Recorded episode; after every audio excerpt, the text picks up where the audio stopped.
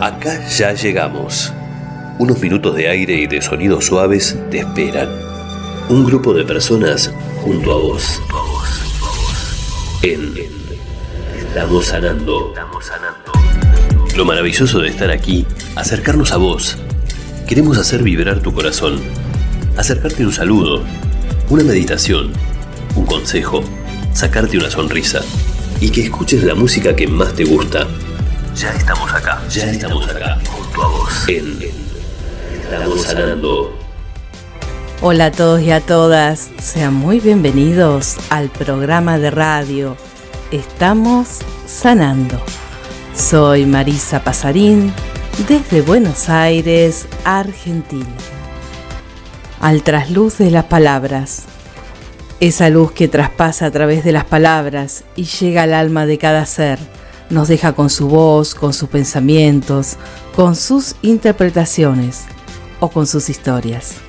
En este día llegan primero otras palabras y no las mías. Son las del 10 las de Diego Maradona, que también pasó por aquí el 20 de abril de este año, cuando recordamos el gol a los ingleses en el Mundial 1986. Pero hoy llegan sus palabras especialmente elegidas, aquellas que traslucen el alma.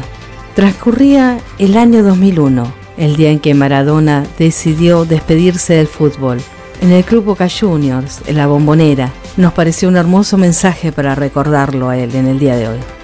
El mundo ve lo que es la hinchada de Boca y los argentinos, la pasión que tienen por el fútbol y, la pasión que, gracias a Dios tiene por, un número 10 que alguna vez le arrancó una sonrisa. Eh, yo la verdad que no puedo, no sé con qué pagarle, de verdad. Eh, yo traté de ser feliz jugando al fútbol y hacerlo feliz a todos ustedes. Eh, creo que lo logré y, la verdad que hoy no me lo esperaba, porque esto es, demasiado, demasiado para una persona, demasiado para un, para un jugador de fútbol. le agradezco con mi corazón.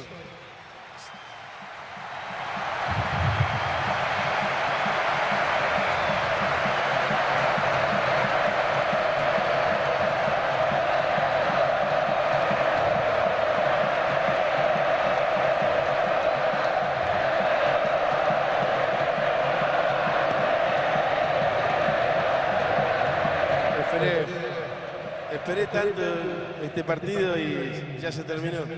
Ojalá que no se termine nunca este, este amor que, siento por el fútbol y, que no termine nunca esta fiesta, que no termine nunca el amor que me tienen. Les agradezco en nombre de mis hijas, en nombre de mi vieja, en nombre de mi viejo, de Guillermo y de todos los jugadores de fútbol del mundo. El fútbol es el deporte más lindo y más sano del mundo. Eso no le quepa la menor duda a nadie porque se equivoque uno, no, no, tiene que pagar el fútbol. Yo me equivoqué y pagué, pero la pelota no, la pelota no se mancha.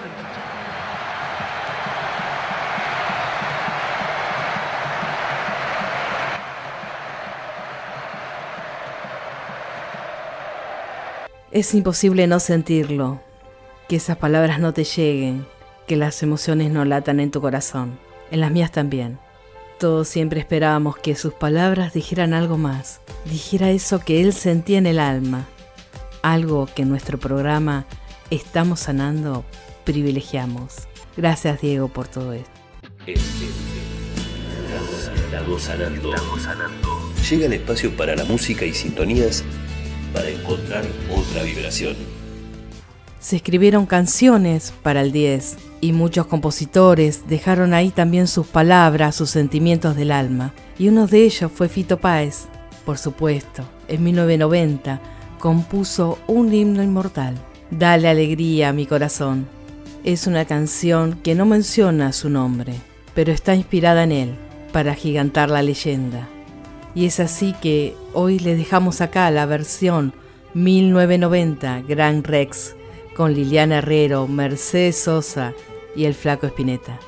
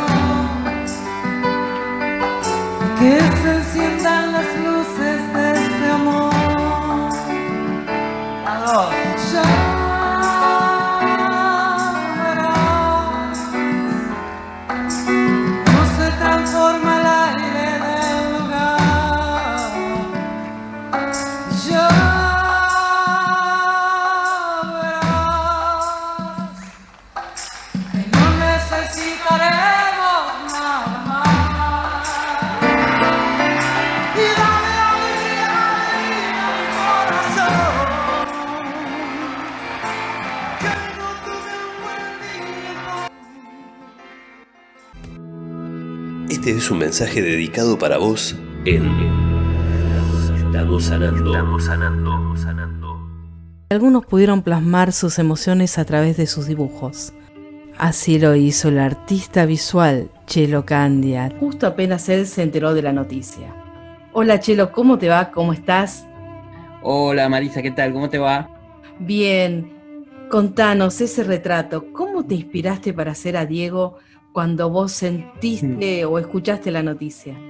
Mirá, eh, es como un ejercicio que yo siempre hago cuando un suceso así fuerte me conmueve, ¿no? Y lo de Diego para mí me, conmovió mucho. Cuando me enteré, ¿no? Me dijeron, che, viste que murió Diego, como debe haberse enterado todo el mundo. Digo, no, no puede ser, bueno. Y dije, algo tengo que hacer, porque suelo hacer dibujos y para, para echar a rodar en las redes, ¿no? Y me pareció interesante esta, en una misma visión, mostrar el Diego que fue y el Diego que era hoy, ¿no? Lo quise dibujar en una actitud que todos conocemos, la actitud que yo le digo pelota dominada, cuando Diego va con pelota dominada, hay una foto que se hizo muy famosa, pero con el cuerpo que tuvo en sus últimos días, un poco más gordo.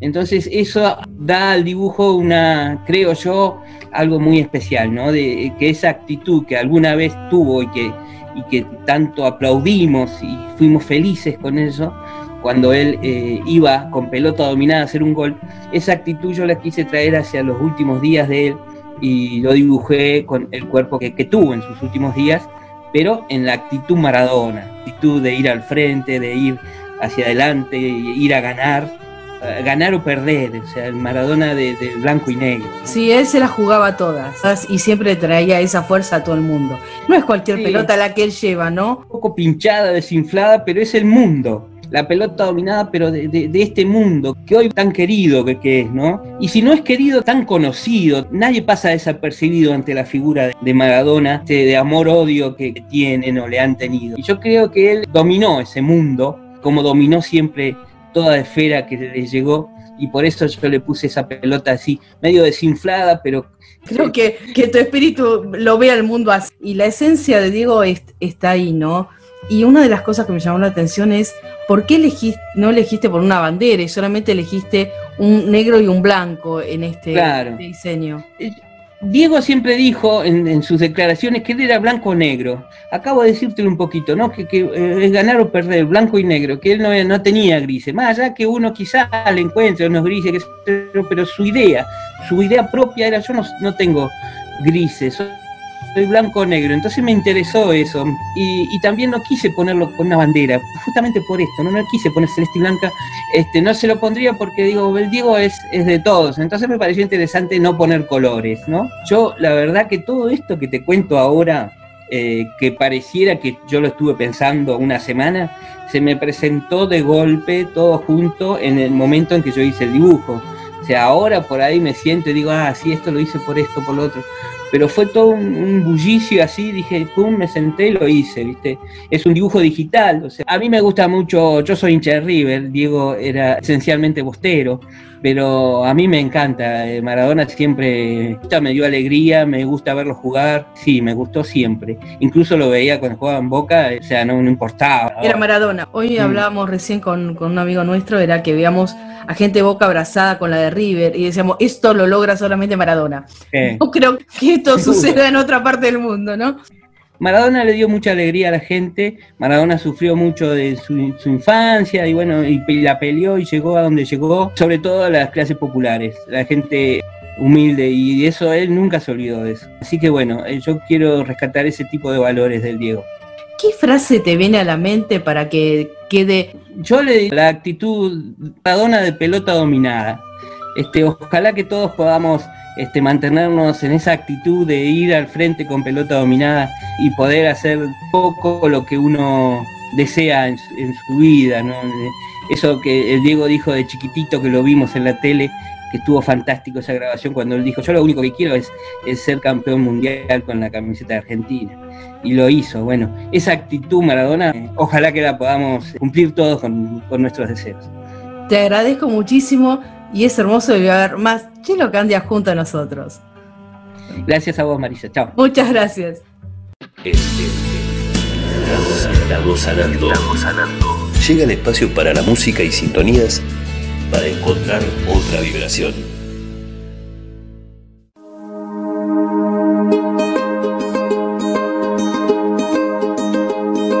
Sabes, hace tiempo que no hablamos, tengo tanto que contarte. Ha pasado algo importante, puse el contador a cero. Sabes, fue como una ala gigante, arrasó con todo y me dejó desnudo frente al mar. Pero sabes, sé bien que es vivir, no hay tiempo para odiar a nadie, ahora es reír. Quizá tenía que pasar, no es justo, pero solo así se aprende a valorar. Y si me levanto y miro al cielo, doy las gracias y mi tiempo lo dedico a quien yo quiero, lo que no me aporte lejos. Si alguien detiene mis pies, aprenderé a todo como un niño, los colores son intensos, yo saldré de aquí. Si lo creo así, cuando me miren sabrán que me toca ser feliz. Sabes, he pasado mucho miedo. Este bicho es un abismo, se me cansa el cuerpo, se me parte el alma y a llorar. Pero sabes, he aprendido tanto, tanto. Esta vida me ofreció una nueva oportunidad. Sabes, sé bien que es vivir. No hay tiempo para odiar a nadie, ahora sé reír. Quizá tenía que pasar. No es justo, pero solo así se aprende a valorar. Y si me levanto y miro al cielo, doy las gracias y mi tiempo lo dedico a quien yo quiero, lo que no me aporte lejos. Si alguien detiene mis pies, aprenderé a volar. Y si miro a todo como un niño, los colores son intensos, yo saldré de aquí. Si lo creo así, cuando me miren sabrán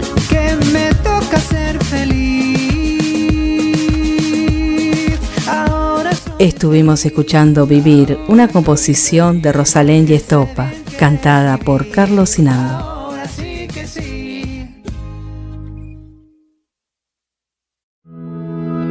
Este es un mensaje dedicado para vos en Estamos sanando, estamos sanando, sanando. Acá estamos, junto a nuestra musa inspiradora, Ana Padovani, docente, psicóloga, cantante, actriz y escritora argentina. Se ha especializado en narración oral. Estudió música y se graduó en psicología, créanlo, es increíble. Más adelante estudió teatro y en especial la narración de cuentos. Hola Ana, ¿cómo te va? Qué lindo tenerte aquí. Bueno, buenas tardes, muchas gracias. Un gusto estar con ustedes. Qué lindo escuchar tu voz, Ana, me encantó, lo logramos. Esto Al es al fin. Yo te veo a vos viajando por todas las redes, haciendo el personaje de Mimi, cuentos a la carta, entrevista en TV pública, grabaciones de cuentos. ¿Cómo sacás de la galera esa creatividad, Ana? Contanos a ver si nos podemos contagiar. A ver, eh, no es que yo a ver, no, no es que saque de la galera, digamos, son circunstancias que se van dando, son, eh, a ver, es una vida que tengo de, de- de- es- yo pienso que es como una especie de efecto de acumulación. Eh, bueno, se sabe que yo estoy en esto desde hace mucho y me llaman para hacer determinadas cosas, otras las propongo yo, por cierto, eh, y, esta pandemia para mí no ha sido un momento de, de, de- de parar en la actividad, eh, de modificar algunas cosas, sí, como nos ha pasado y nos está pasando a todos. Por supuesto que tenemos que adaptarnos a esta circunstancia, pero no ha sido un, un parate en la actividad. Eh, yo soy medio hiperactiva, digamos, no creo que podría parar así fácilmente tampoco, ¿no? Sí, lo siento, lo veo porque veo que vas ya va, me encantó. Y me gustaría que nos digas, ¿cuáles fueron tus primeros pasos en la narración?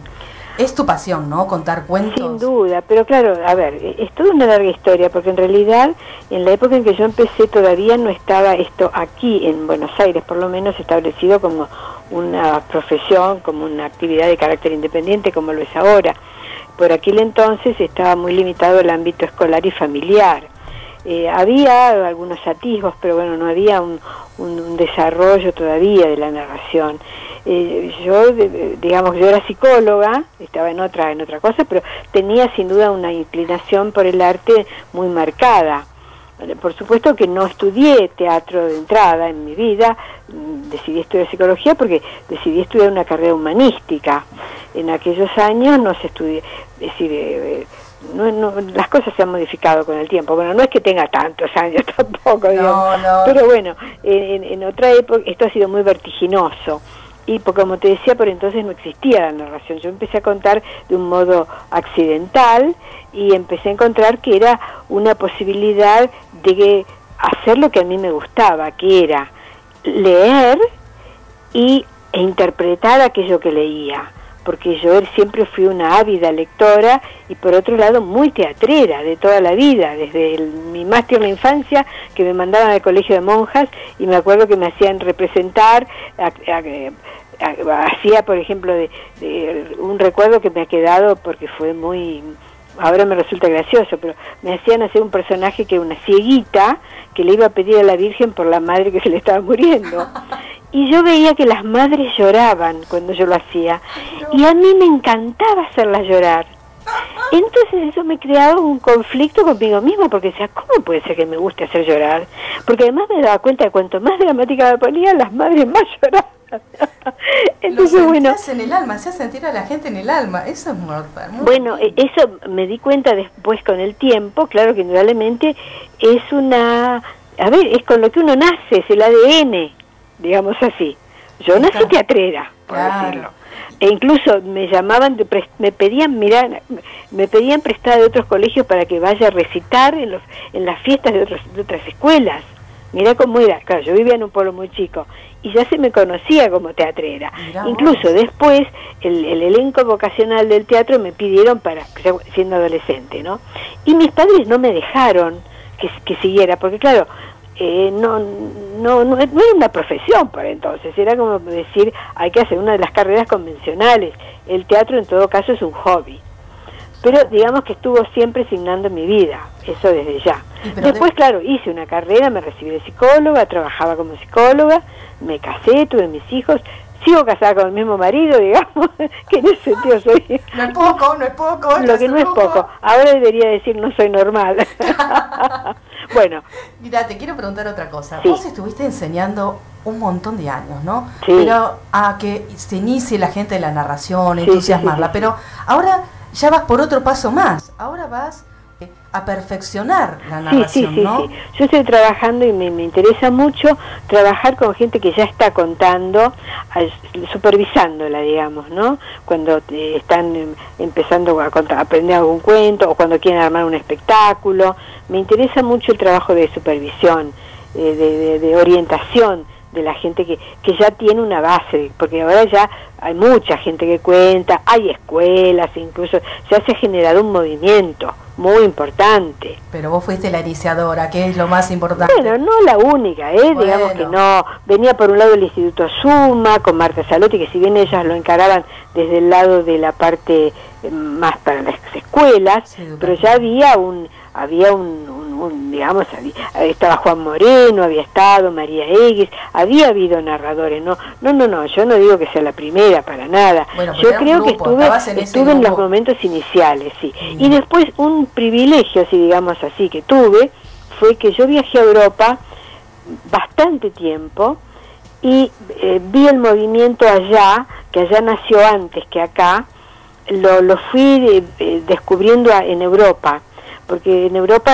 tiene muchos más años, digamos que esto nace eh, desde los 60, finales de los 60, ¿no?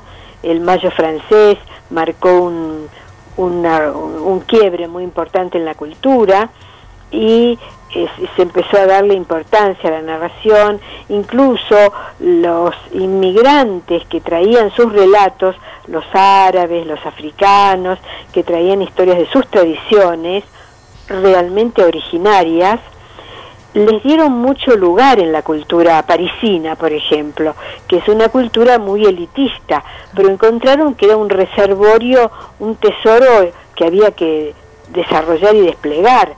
Entonces eh, les dieron trabajo y empezaron a trabajar en los centros culturales, en las bibliotecas, en los sitios oficiales. Y bueno, yo cuando empecé a viajar, em, empecé a descubrir este movimiento allá, que ya llevaba años, ¿no? Por entonces. Y esto a mí me, me ayudó mucho, me ayudó mucho a, entender, a conocer, a ver incluso las fuentes de la narración, porque eh, nosotros acá en la Argentina eh, trabajamos mucho con la literatura, pero en otros países no se trabaja la literatura, se trabaja realmente la oralidad, la tradición oral. Entonces ellos no entendían, me acuerdo que este, el British Council me había mandado hacer un, un espectáculo a, Londres con una narradora, este, que era una narradora negra, de origen negro, africana, que residía en Londres y trabajaba para el British Council de Londres. Entonces eh, el British me mandó para hacer un espectáculo bilingüe con ella y después y, después lo hicimos acá, la trajeron acá a Buenos Aires y lo hicimos acá en Buenos Aires, en La Plata y en Rosario, todo esto gestionado por el British Council. Y a ella me acuerdo que le, le causaba una sorpresa, me decía, ¿cómo puede ser que cuentes un cuento de los libros? Era una rareza para ella, una cosa insólita. Claro, porque ella contaba la verdadera tradición que había recibido desde, la cuna, desde su África natal, ¿entendés? Entonces era una rareza. Así como para mí era raro escuchar un, un narrador originario como era ella, porque nosotros acá tenemos, claro, yo pienso que también somos un pueblo joven nosotros, eh, y sobre todo Buenos Aires, que es una ciudad atenta, observadora de la movida de Europa, digamos así, ¿no? Por otro lado, no hay que olvidar que también esto tuvo mucho lugar en la Feria del Libro. Entonces ahí empezó eh, aumentar el movimiento. Claro, el, movimiento, eh, se hace un encuentro nacional en cuya comisión yo estoy desde el comienzo, que este año cumplió 25 años y que lamentablemente no se pudo festejar en forma presencial por obvias razones y eh, ahí se empezó a gestar el movimiento acá en la Argentina. Y ahora quisiera preguntarte una cosita más. Sí. vos te encantan los chicos y te vi en televisión pública, en YouTube, videos de cuentos para chicos. Sí, sí. Pero además de eso, ¿puede ser que vos hayas sacado un CD o algo así para los más chiquititos? Claro, yo tengo un CD que se llama Cuentos para contar, que es precisamente para, son cuentos de tradición, que son cuentos para contar, o sea, para que los chicos los escuchen y para que los adultos se los cuenten. Digamos que ahora yo lo tengo conmigo, que si la gente está interesada me lo pueden pedir. Tengo también un libro que he sacado que se llama Escenarios de la narración oral, este, que también lo tengo y eh, lo tengo a disposición de quien le interese el tema.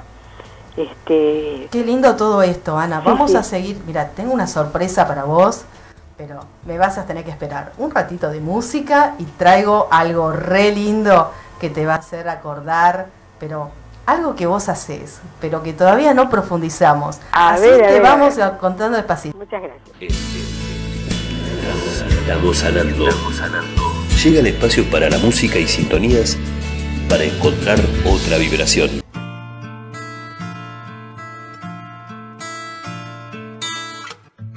Se cerró toda la puerta que tunía mi balcón. Se arrugó la servilleta donde estaba mi canción.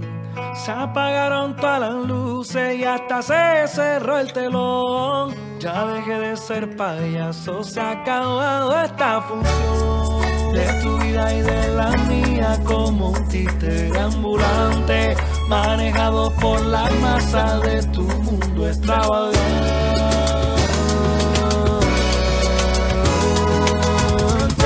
Puede acabarse una historia, pero nunca la memoria. Puede perderse una guerra, pero seguimos en la tierra para recuperar el tiempo, para sanar nuestras heridas, para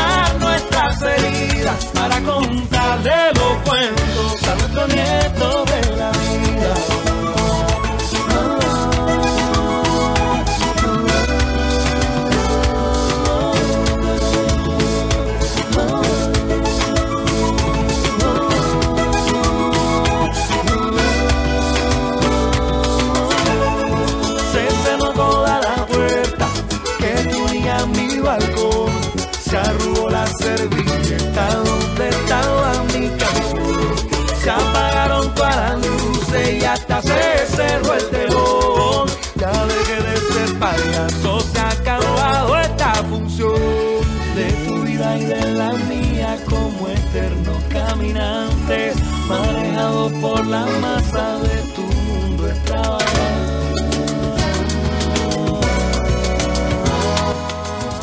Estuvimos escuchando Telón, interpretado por Caribe Funk. En Estamos sanando. Llegó el tiempo de hacer volar la imaginación, de tomarte unos segundos. Diversas voces del alma quieren transformar tu día. Autorizate a fantasear a través de cuentos y relatos pensados para vos. En, Estamos sanando relatos del alma. Relatos pensados para vos.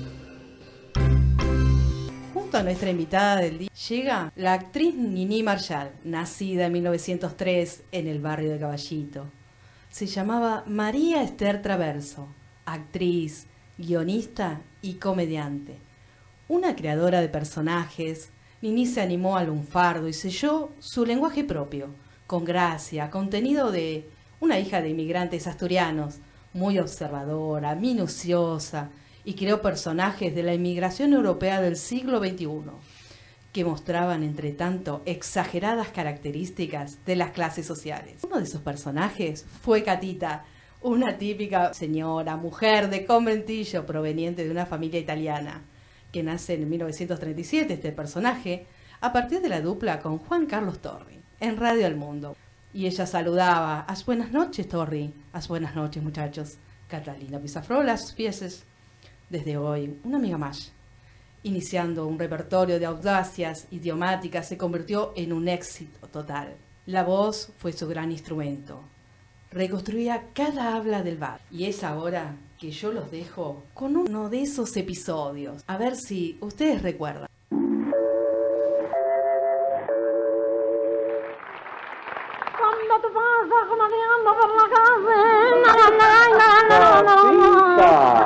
Parece que se siente eufórica. ¿Lo qué? Alegre, optimista, como viene cantando. No, si canto de bronca. No me digas. Es una milonga que les compusimos a mis vecinas, sacándole todos los trapos al sol en barzo. ¿Sí? ¿Con qué objeto? Con el objeto de abajarles el copete.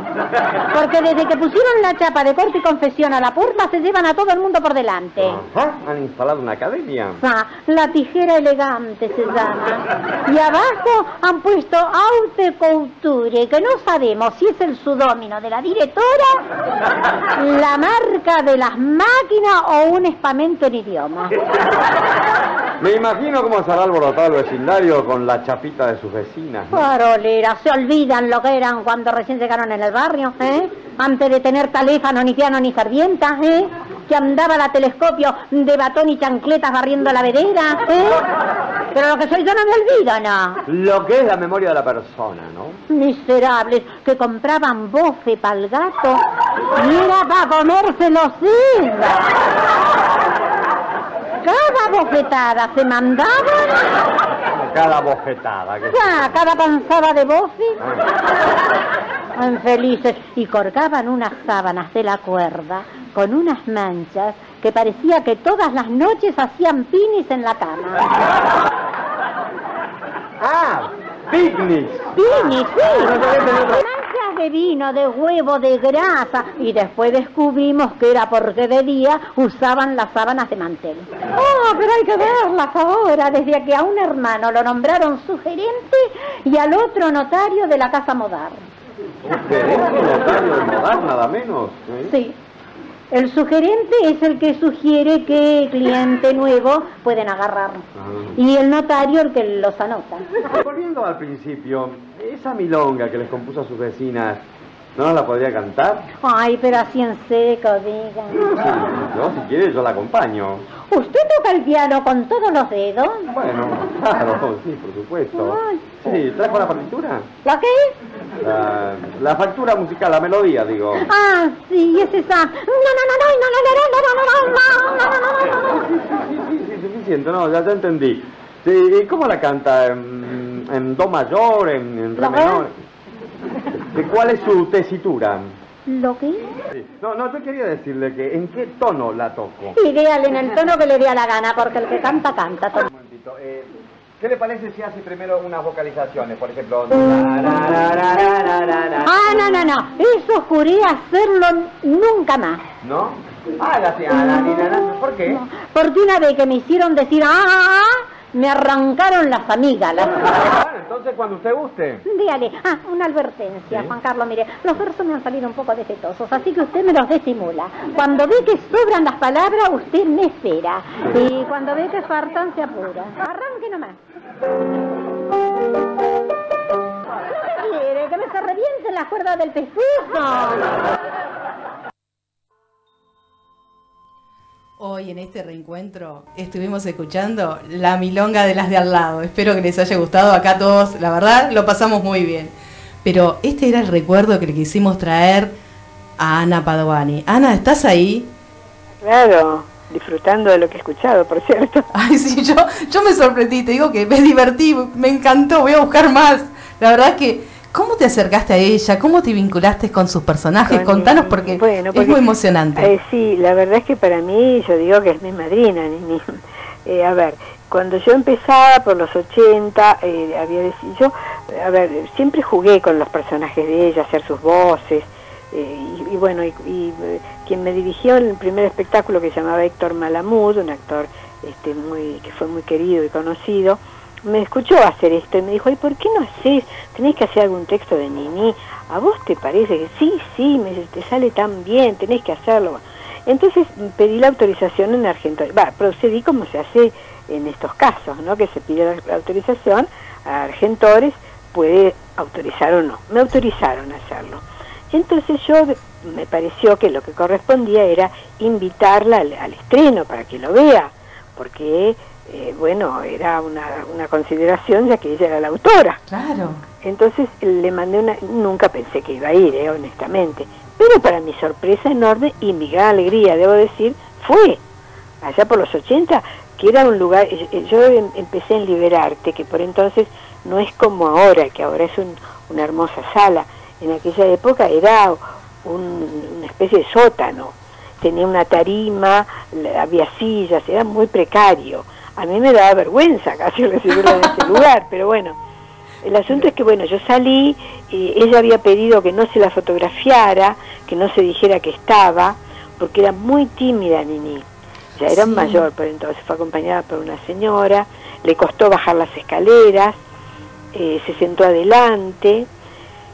Eh, bueno, fue una emoción enorme para mí cuando, te imaginarás, cuando me dijeron que estaba presente, una alegría muy grande. Bueno, hice todo el espectáculo que eran, eran otros autores, por cierto, grandes autores, Chejos, Saki, bueno, en fin, autores de la literatura universal. Y al final hice el texto de ella. Por supuesto que me aplaudieron tanto mis amigos, les encantó. Que Y ella así como era muy timidita, así muy, muy pequeñita, se acercó porque estaba al lado mío prácticamente, porque era una tarima donde yo estaba, ella estaba sentada ahí adelante, se acercó, me, me tomó las manos así me dijo, qué actriz, qué actriz. Qué lindo eso. Mira qué lindo recuerdo. Y después más te diré, pasó un tiempo al mes, un, tiempito después, mi hija, que por entonces era chiquita, tenía 8 o 9 años más o menos, me dijo, mam, estábamos comiendo y preguntó, dice, mamá, ¿qué es tener el ángel? Digo, ¿cómo? ¿Qué, ¿Por qué preguntas? ¿Qué es eso? Dice, porque la señora viejita esa que fue a verte, cuando se iba, me saludó y me dijo que podía estar contenta porque tu mamá tiene el ángel. Ay, no. Ah. ¡Qué regalo! ¡Qué regalo! Me dejó un regalo así que lo evoco con lágrimas porque este, digo que, bueno, por eso digo mi madrina. ¿Y cuál te gusta más de los personajes? Catita, Cándida, porque todos, la verdad es que yo los hago todos, a mí me encantan todos. Por cierto, los más populares son Catita y Cándida, los más conocidos, los más populares, pero Doña Pola es un personaje maravilloso, Mónica, este, son personajes que eh, siguen siendo vigentes, incluso yo en mis espectáculos siempre hago algunos de los textos de ella y, la gente se sigue riendo como el primer día. ¿eh? No, pero además yo los he escuchado y va a venir otros regalos al final del programa para el público porque traerla, la verdad, encontré uno que no se los quiero adelantar, te juro que se los quiero adelantar, pero me parecía que estaba acá, Nini. Era todo lo que nos estaba pasando a nosotros en en el país, con esto de las gripes y demás, y la parte de la economía, digo yo, pero ¿Nini estaba acá? ¿O esto también, esta Argentina que va y viene, viste? Entonces me sentí, pero especialmente acercada a ella y la verdad me encantó. Mira, vamos a escuchar un tema más musical y seguimos con vos para conocer más de Ana Padovani. Muy bien. Estamos sanando. Estamos sanando llega el espacio para la música y sintonías para encontrar otra vibración.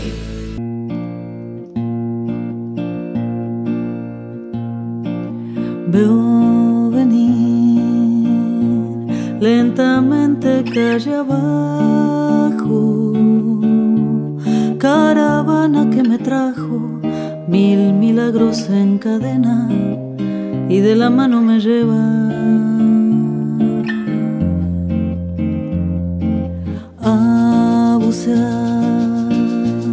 en silencio la profundidad de tus ojos peregrinos, aprendices del camino, más que de alguna estación. Veo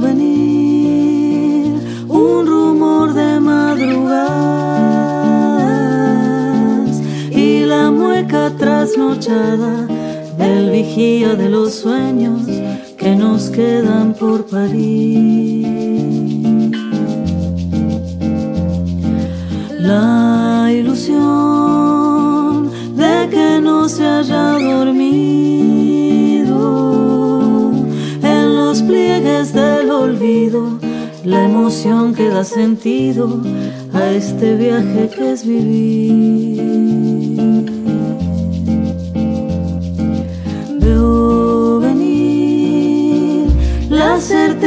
Con la duda. En su abrazo nos ayudan y nos tienden a la mano la misión de decidir.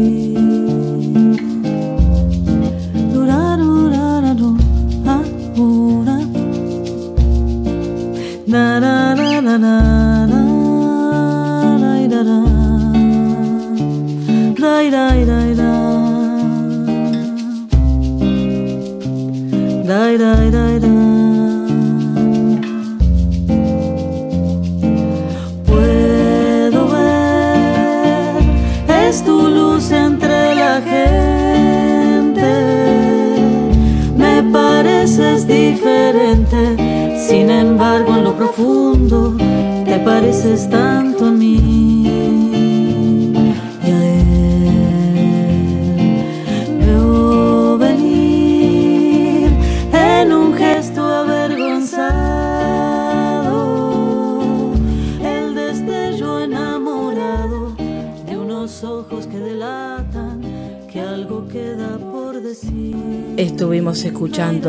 Luz por Malena Muyala y Charo Bogarín. Este es un mensaje dedicado para vos en Estamos sanando. Estamos sanando. Estamos sanando. Acá seguimos junto a Ana Padovani, pero ahora queremos una Ana Padovani íntima. Ana, ¿estás ahí? Sí, estoy. Mira, quiero saber, acá me pregunta una comunidad que está en nosotros, una escritora que habla del amor, me dice, quiero saber, ¿qué querés saber? ¿Qué le pregunto? Mira, pregúntale si a ella le contaban cuentos. ¿Te contaban cuentos cuando eras chica? A ver, tengo recuerdos. Si, por ejemplo, había un libro que me, a mí me habían, regal, me habían regalado mis padres que antes de empezar a leer, que se llamaba UPA, que era un libro con el que se, empezaba por entonces, y que siempre traía algún cuento. Eh, digamos que era como para iniciar a los chicos en las primeras palabras, en las primeras enseñanzas, y, traía- y me encantaba que me leyeran algún cuento. Sí, sí, me gustaba mucho. Bueno, UPA para mí era una, una, una joyita. Este, y después eh, escuchaba, a ver, eh, en la escuela también, bueno, en la escuela también me hacían declamar, en la escuela me acuerdo me hacían recitar, en la fiesta de, como les contaba, en las fiestas, pero la lectura siempre estuvo conectada, la lectura y la música. Este, en mi casa se leía, se escuchaba radio mucho, se escuchaba, mi padre escuchaba mucho, eh, se escuchaba mucho música clásica, yo me formé mucho en la música clásica, este, por la, por, bueno, por escuchar en, en- en- en casa. Pero también aprendiste piano. Sí, sí, sí, yo toco piano. Cosa que, mira, agradezco a la pandemia. Te vas a reír. Que, No, no, no, que yo tiene nada agradezco que ver. muchas cosas, Pero es así, ¿eh? mira. Están en la radio también, Yo se lo tocaba, siempre toqué, eh, digamos que como no me dedico a la música, eh, eh, siempre toqué, bueno, cuando tengo algún rato libre, generalmente al atardecer, a la noche, tocaba algún rato así. Pero ahora con esto de estar adentro y de tener como el, el día para organizar el día haciendo cosas, me organicé para empezar a tocar el piano a la mañana. Y no te imaginas la diferencia notable que yo creo que tiene que ver el sol, la luz. Porque toco a la mañana con el plena luz, bueno, tengo un departamento a la calle de modo que entra el, entra el sol, me da una energía para tocar y unas ganas que no tengo al atardecer, que entro como una, en una especie de suerte de languidez, digamos, propia del atardecer, y no me inspira, este, menos si tengo que tocar con luz artificial. La luz solar para mí ha sido determinante, porque me da una gran alegría. Entonces estoy tocando todas las mañanas. Es un, lo agradezco a la pandemia, ¿eh? Si no, no lo hubiera hecho porque eh, esto fue así, casual, digamos. Sí, sí, a todos nos trajo algo. Eh, hay que bucear un poquito, pero yo creo que a todos nos, nos hizo un stop y empezar a recurrir qué tenemos nosotros, ¿no? Y este programa trata de esto, ¿no? Encontrarnos adentro qué tenemos nosotros que trajimos y todavía no lo vimos o lo Ujú. podemos mejorar. Y en, en esto, ¿vos le tocas música? ¿Tenés nietas? Tengo un nieto, varón. Ah, y, y le tocas música, le contás cuentos. Eh, debo decirte que no demasiado, ¿eh? De ahora... atrevida, mirá lo que vengo a enterar. Mirá vos. Eh, No, no, es que es así, yo creo que es la vida, es así, ¿eh? Eh, todo el mundo siempre me dijo, ay, el nieto, ay, cuando tengas un nieto, ay, cuando tengas un nieto. Y no, mi nieto es un chico como todos los chicos de ahora, que están con la tablet y están con los están con toda esta la cibernética, me enseña él a mí, por cierto, que yo me divierto mucho porque él me enseña a mí. ¿Qué edad tiene? ¿Qué edad tiene Ana? Ahora tiene siete años. Wow. Uy, me esperaba un par de años más. A mí me dan clase. tiene Además, 12. una cosa notable, juega al ajedrez que me gana. Madre mía, yo no soy, no soy ajedrecista ni mucho menos, pero me gana rápidamente. O sea que es un chico además, bueno, pa- lo digo para mi abuela, por supuesto, ¿no? Pero es muy rápido, muy inteligente. Y está muy incentivado, por supuesto, por la tecnología, obviamente, y cada vez más.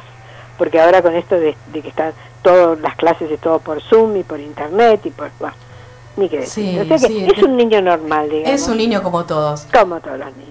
exactamente. Espero que hayas tenido una tarde distinta, que te sigas divirtiendo junto a nosotros. Para nosotros fue una tarde espectacular. Yo te agradezco mucho la charla, la entrevista, le los felicito por lo que están haciendo. Me parece un programa necesario, cada vez más en las épocas que corren. Este, y, y me alegro mucho que, que, esté- que tengan la posibilidad de hacerlo y les deseo el mayor de los éxitos. Te quiero agradecer muchísimo, Ana, porque le quiero decir, la audiencia no sabe, Ana está junto a nosotros desde el segundo programa nuestro, 6 de abril del 2020, nos aporta cuentos, nos ayuda, siempre está junto a nosotros, es un pie de apoyo y nosotros te consideramos nuestra madrina, te cuento, vos como niño yo te considero a vos y esto te lo voy diciendo, pero sabes qué, te traigo un regalo más. Espero que te guste. Te dejo a Nini y una música espectacular y una tarde que se llene de flores para vos. Abrazos. Muchas gracias, querida. Mucho gusto y fina voluntad. Se despide Catalina Pizaflor Langanuso. Desde hoy, una amiga más. Te quiero, Ana. Besos. Muchas gracias. Estamos sanando. Estamos sanando. Llega el espacio para la música y sintonías para encontrar otra vibración.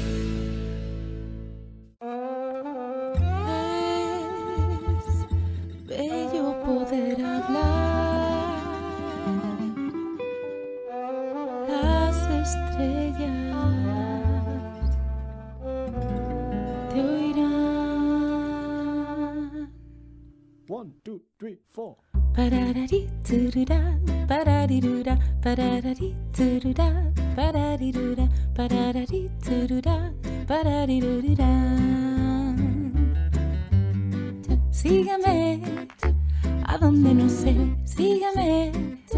Y si no me ves, sígueme, verás búhos volar. Sígueme, se acerca el final, no es vital, sígueme. Muy pronto llegarás.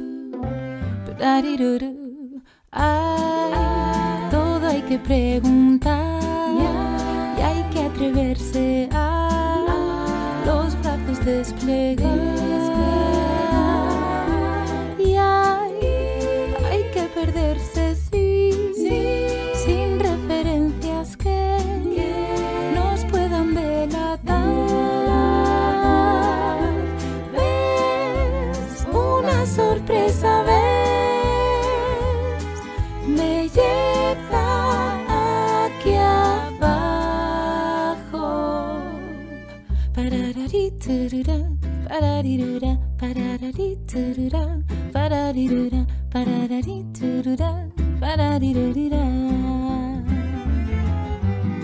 Sígueme, ¿quién soy? Dímelo, sígueme, tu doble soy yo, sígueme, quizás yo sea tú. Sígueme, por si hay un manchón, sígueme, de hollín y sudor, sígueme, aquí o tal vez allá. Es, todo es posible, pues, quien puede más también, da lo mejor de sí.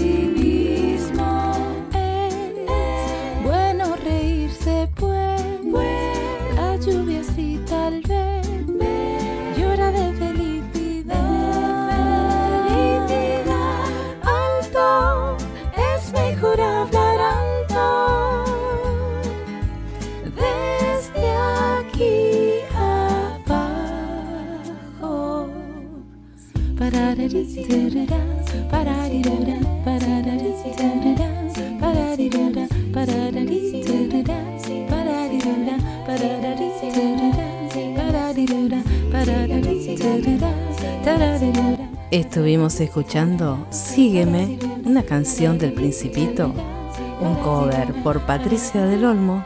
Es mejor ver salir el sol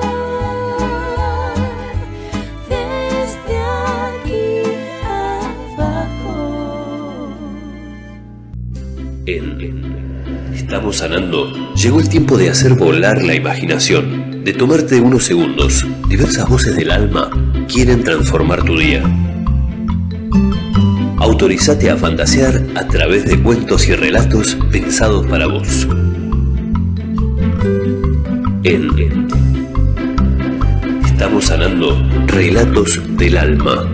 Relatos pensados para vos. Estamos en nuevo espacio, sí, el del humor, un encuentro con Nini y el personaje Cándida Laurero Ramallada. ¿Algunos se acuerdan? Seguro que sí. Una empleada doméstica gallega ella con muchas particularidades. Entre una de ellas era de expresarse de manera errónea y fue creada por Nini en el año 1934 para el programa El Chalet de Pipita en Radio Municipal. La conductora vislumbró sus dotes para la comedia y le ofreció interpretar a una mucama. El personaje fue llevado al cine en los films Cándida 1939, Los celos de Cándida 1940 y Cándida Millonaria 1941. Ella aglutinó los sueños, penurias, deseos y tristezas de los inmigrantes. También era al trasluz de las palabras.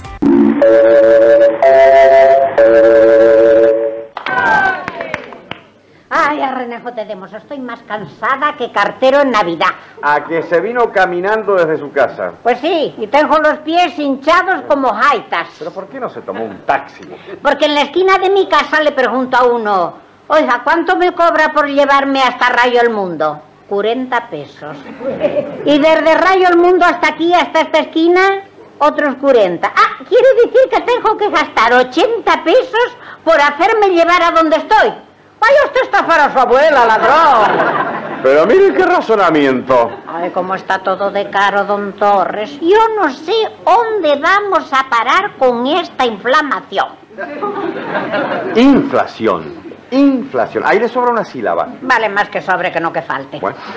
Pues yo estoy soportando la inflamación. La inflación testaruda. La inflamación de una muela por no pagarle al dentista que quiere cobrarme 500 pesos por sacármela. Bueno, 500 pesos no es caro. Ah, por sacarme una muela mala no es caro. ¿Y entonces qué me cobraría por sacarme una buena? El doble. Pero Cándida, ¿por qué? Mire, cosa- Y, y a esta otra que, que le mató el nervio, que es una muela muerta, quiere ponerle una corona.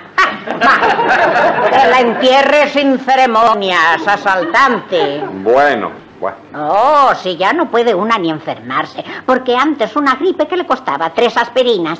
Pero ahora, si no le encajan penicilina, o tierramecina, o estrenina... Es que la terapéutica moderna. ¡Qué terapéutica ni qué jaitas! Ahora todos son alergias y metavitaminas. Antes se llamaban picazones y el mejor remedio era rascarse.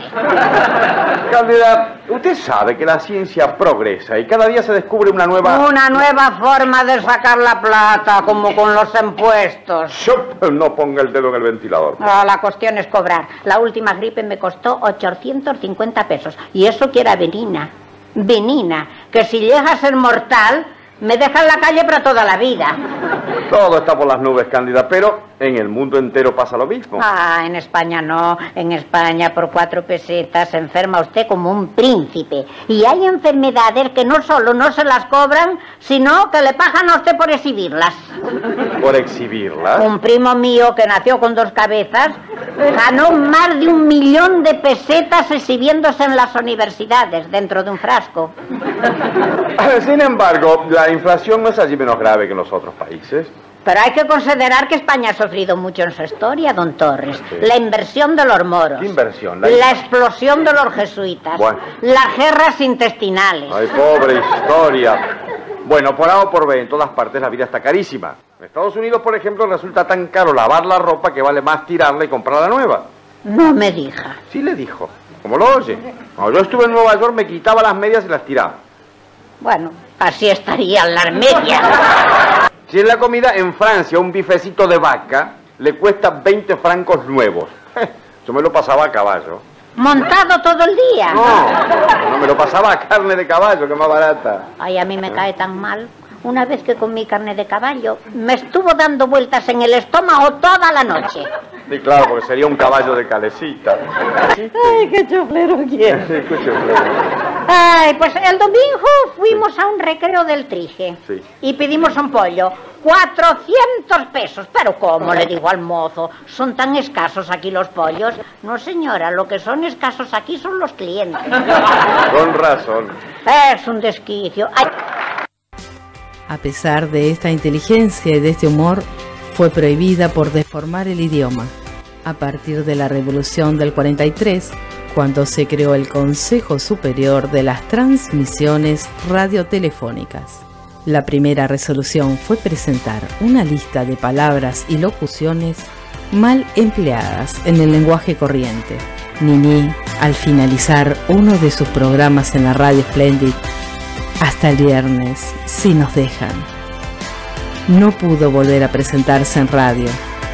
Yo me pregunto, ¿el Consejo Superior podría vivir hoy en esta época o nosotros hoy podríamos vivir aquella época?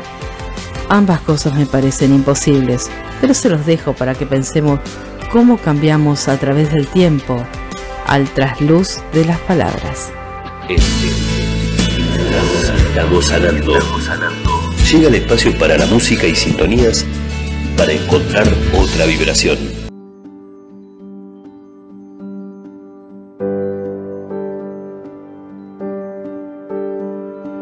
Nada puede hacerme más feliz que verte sonreír cada mañana mientras vas vistiendo el mundo de un color que nos encanta, un color que es la esperanza de un mañana mejor. Y aunque al sol le cueste saludar, sin duda tu sonrisa le ayudará a llegar. Que no hay nada en este mundo que no se pueda arreglar. Mm, si sonreímos más.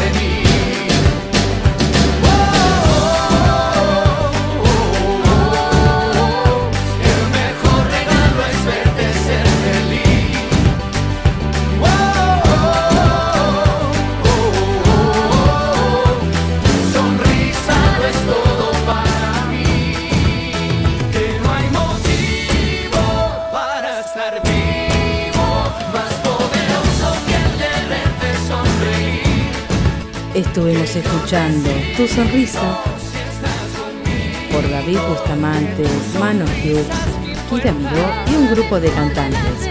Música elaborada para el proyecto Aldeas Infantiles. Estamos sanando. Estamos sanando. En los caminos hay historias que nos enriquecen. Palabras de seres increíbles como las que vivimos hoy. Frases, enseñanzas que están ahí esperando que las encontremos y también nosotros seamos partícipes y creadores de nuevas para nosotros y para otros. Elegí lo que te emociona, vibra con ello y saca lo mejor de vos, tejiendo ideas, narrando, haciendo un deporte. Solo vos sabés. Escucha todas las palabras que te dicta el alma o aquellas palabras que se te acerquen. Sentí el trasluz de las palabras y sonreí. Pinta cada día con una sonrisa de un color distinto. Abrazos y besos para todos. Nos estamos encontrando. Estamos sanando. Un grupo de personas junto a vos. Un nuevo aire, unos sonidos suaves te esperan. Estamos sanando.